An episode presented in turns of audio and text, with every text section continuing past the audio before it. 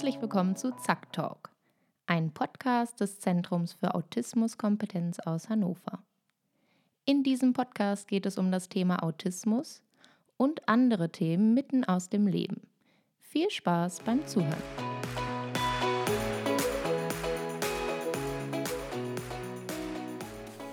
In dieser Folge ist Uli zu Gast bei Erwin Drews. Erwin und Uli sind langjährige Kollegen und mittlerweile beide in einem unruhigen Ruhestand. Beide verbindet eine langjährige Tradition des kontinuierlichen Fachaustausches. Erwin stellt sein Modell des halbpädagogischen Milieus vor, das den Rahmen für seine Arbeit bildet. Erwin und Uli sprechen in dieser Folge über die Grundlagen halbpädagogischen Handelns, über die Notwendigkeiten, jeden Menschen in seiner Individualität zu erkennen und daraus entsprechende hilfreiche Maßnahmen abzuleiten, die Rahmenbedingungen günstig zu beeinflussen und die Frage nach dem Wozu zu beantworten. Viel Spaß beim Hören dieser Folge.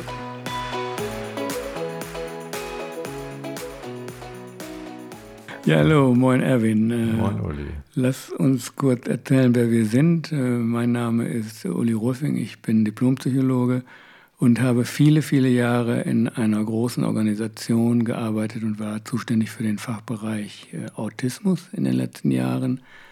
Und Erwin, wer bist du? Ja, ich bin Erwin Drews. Ich bin jetzt Rentner, zufriedener Rentner, ähm, aber ich habe viele, viele Jahre auch in einer Organisation gearbeitet, in der Menschen mit Beeinträchtigungen gefördert und geschult und sowas werden.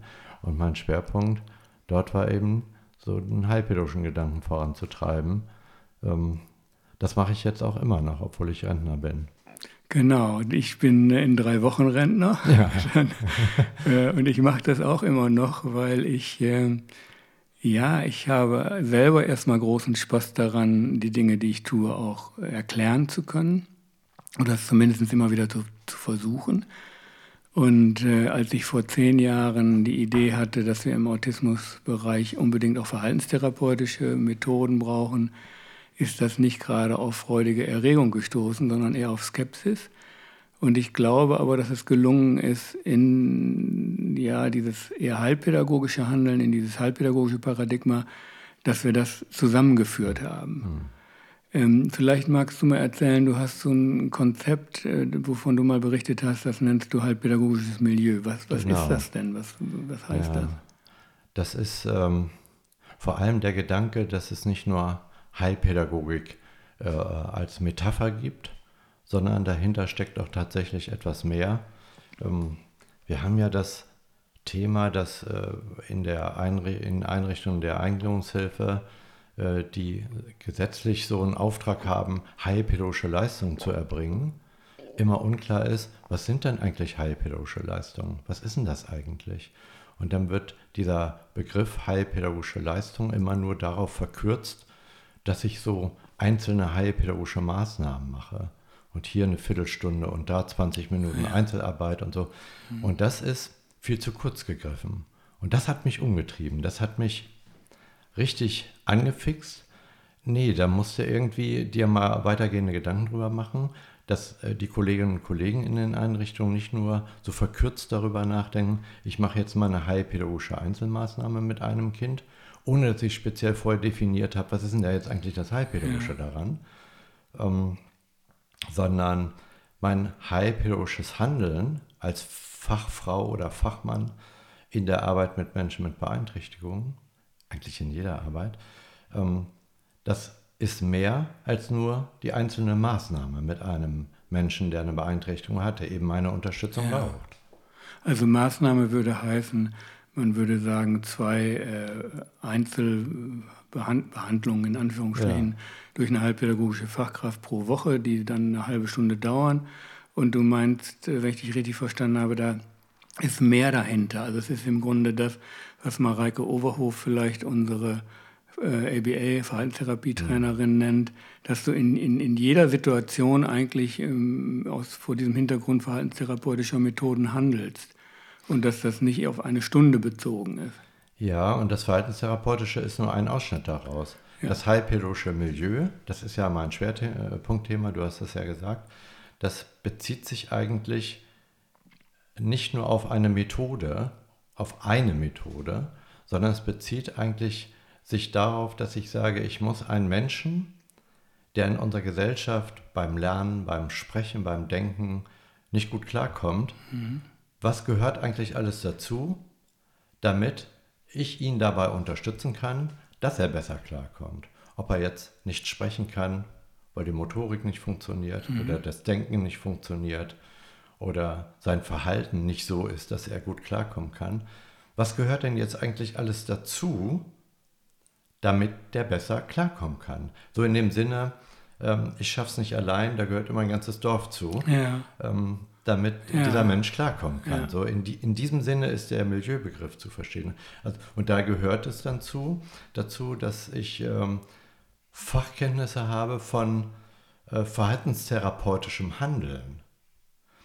Aber es, es kann genauso wichtig sein bei einem anderen Menschen, mit dem ich arbeite, dass ich so ein Verständnis davon habe, was ist denn womöglich Transaktionsanalyse? Die kann mir auch weiterhelfen, womöglich bei diesem Menschen. Bei einem anderen Menschen hilft mir ein Bobot-Konzept vielleicht weiter, also mhm. eher die physiotherapeutische äh, Dimension, wo ich mit Verhaltenstherapie vielleicht gar nicht weiterkomme. Also dieser Milieubegriff beinhaltet auch, ich muss verschiedene Methoden, verschiedene ja. Ansätze. Ja, und so, so eine Art Werkzeugkasten. Genau, im Sinne eines Werkzeugkastens, ja. genau.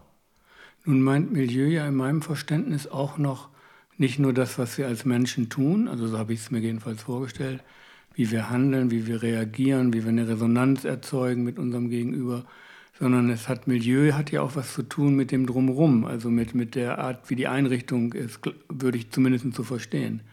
Genau, so ist das auch zu verstehen. Der Milieubegriff kommt ja aus dem soziologischen Kontext. Ähm, und ich wurde dafür an verschiedenen Stellen auch kon, äh, kritisiert, wieso ich das mit Heilpädagogik in Verbindung bringe. Aber es geht eigentlich genau darum, den Kontext mitzusehen. Mm, es hilft mir und dem Menschen, der eine Beeinträchtigung hat, mit dem ich arbeiten will, ja nicht weiter, wenn ich mal eine gute Methode habe und da mache ich mal 20 Minuten oder 40 Minuten am Tag was mit dem Menschen, sondern ich muss auch begreifen, dass für diesen Menschen mit seiner Beeinträchtigung es vielleicht die wesentliche Unterstützung ist, mit der Gruppe, in der er sich äh, aufhält, zum Beispiel in einer Kita oder in mhm. einer Schule, darüber zu sprechen, wie muss ich denn womöglich eine Sitzordnung machen? Ja. Wo sitzt der denn eigentlich? Ist das sinnvoll, wenn der am Fenster sitzt oder mhm. neben einem anderen Kind sitzt? Ja. Das ist vielleicht ganz wichtig und das ist ein ja. Aspekt des heilpädagogischen Milieus, dass ich mir Gedanken, nee, der sitzt eigentlich ganz verkehrt, den muss ich ganz anders platzieren, ja. damit er eine Chance hat, individuell sich äh, entwickeln und verhalten zu können. Also du sprichst damit ein, ein Stück weit diesen Begriff der Teilhabe an. Ne? Genau.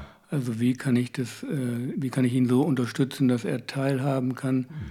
Mit seinen Möglichkeiten, mit dem aber auch, was er sich vielleicht wünscht, wo wir dann natürlich mitunter erstmal verstehen müssen, was dieser Wunsch sein kann. Also diese Frage, was eine Kollegin immer sagt, ihn lesen zu lernen, also den Klienten lesen zu lernen. Ja. Und ist das eher jemand, der auch mit einer durchaus schwereren Behinderung mit in der Gruppe ist und seinen Platz im Stuhlkreis zum Beispiel hat? Oder ist das jemand, der gerade dann zu bestimmten Zeiten, wenn es beispielsweise laut ist, lieber auf der Terrasse in der Frischluft ist? So. Und, ja. und das rauszufinden, wann was richtig ist, das ist vielleicht wichtig. Ja, ne? das, das ist vielleicht gerade etwas typisch Heilpädagogisches. Nicht nur immer in einem Gruppenkontext zu denken, also der muss jetzt in der Gruppe klarkommen, sondern der muss erstmal für sich klarkommen, dieser Mensch. Und dazu kann es dann vielleicht hilfreich sein, dass ich erkenne, ja, für den ist diese Gruppe gerade genau die Barriere für seine Entwicklung. Mhm. Der, weil er das dann nicht kann oder vielleicht gar genau. nicht kann. Vielleicht wird er das auch ja. nicht können, aber die, die Gruppe ist vielleicht die Barriere. Für einen anderen Menschen, der beispielsweise äh, schwer äh, kognitiv beeinträchtigt ist und dazu sich auch noch äh, kaum bewegen kann, ähm, dass für den das genau andersrum ist. Der, der kann vielleicht nicht, nicht viel Handlungsoptionen äh, mhm. realisieren, aber für den ist genau wichtig, andere Mitmenschen mitzubekommen, ja. das, äh, das drumherum äh, zu erleben. Aber genau um diese Erkenntnis geht es. was ist für den einen individuell jetzt gerade das Erforderliche, damit er teilhaben kann?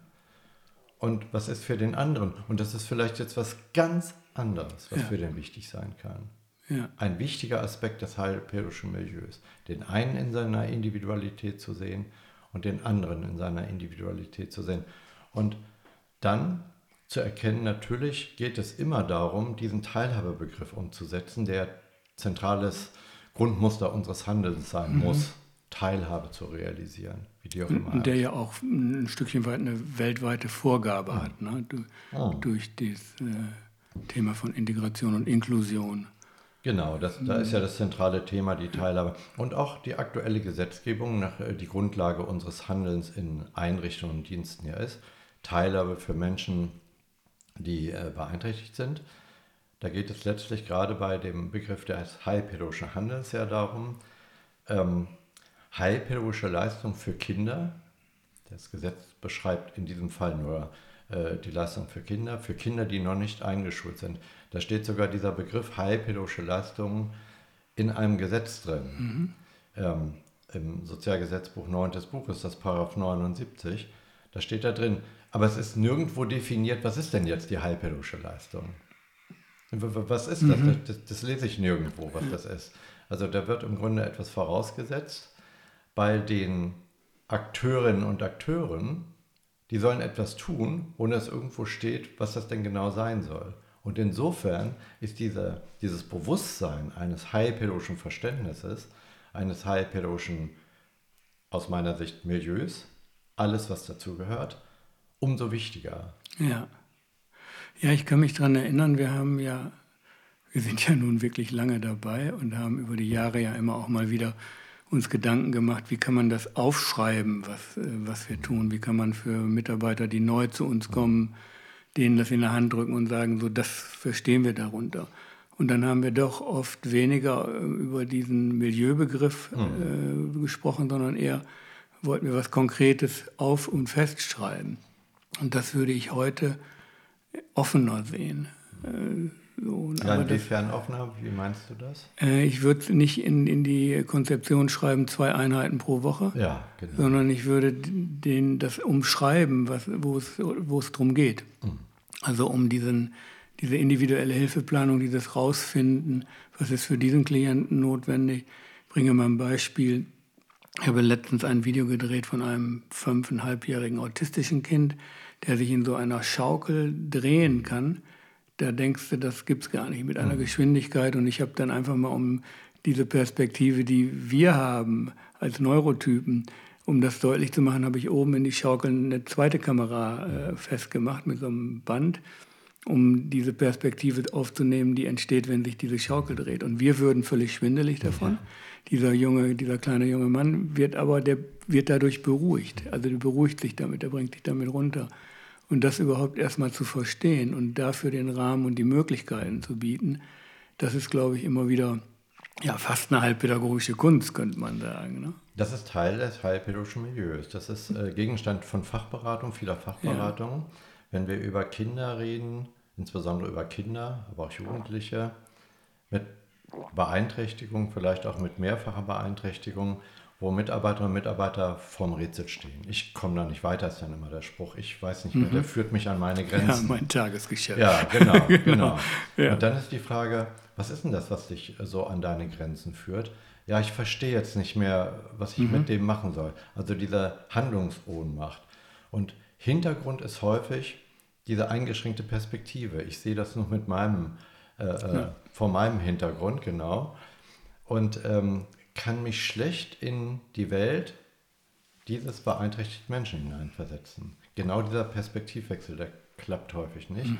Und wenn wir aber versuchen, die Perspektive einzunehmen, lass uns mal gar nicht gucken, was an dem Verhalten so auffällig oder störend ist, sondern lass uns doch erstmal nur gucken, was ist das überhaupt, das Verhalten? Was kann der denn? Und um bei deinem Beispiel zu bleiben, der kann sich so perfekt in der Schaukel bewegen und diese Situation jetzt zu zerlegen, was kann der denn eigentlich? Was empfindet der? Was findet der toll? Ja. Und was kann der? Ja. Und der kann zum Beispiel etwas, was ich vielleicht gar nicht könnte. Der kann diese Schaukel einmal in dieser Weise bewegen. Also der kann seine Motorik darauf einstellen.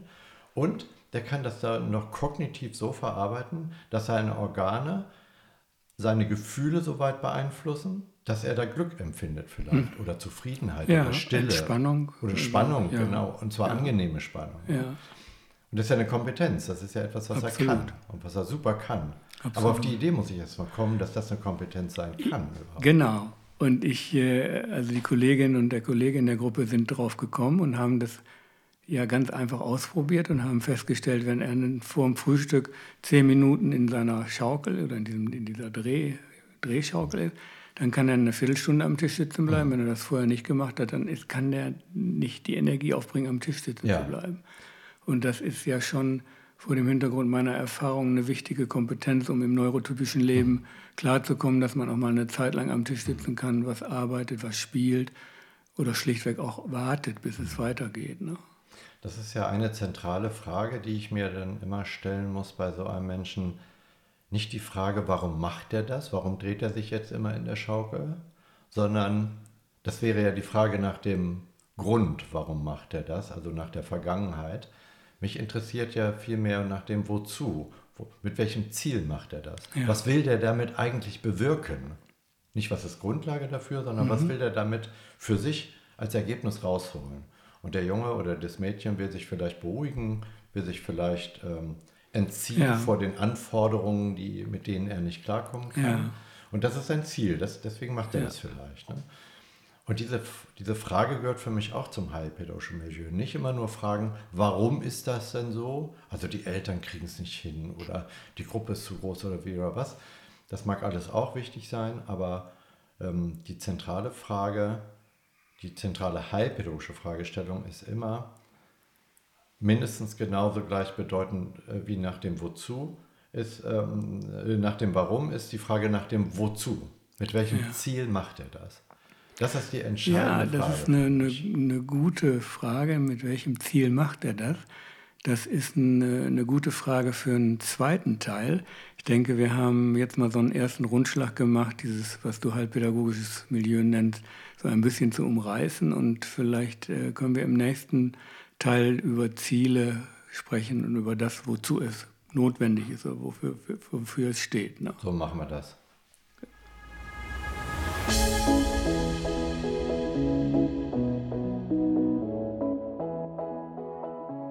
Wie schön, dass du bis zum Ende geblieben bist.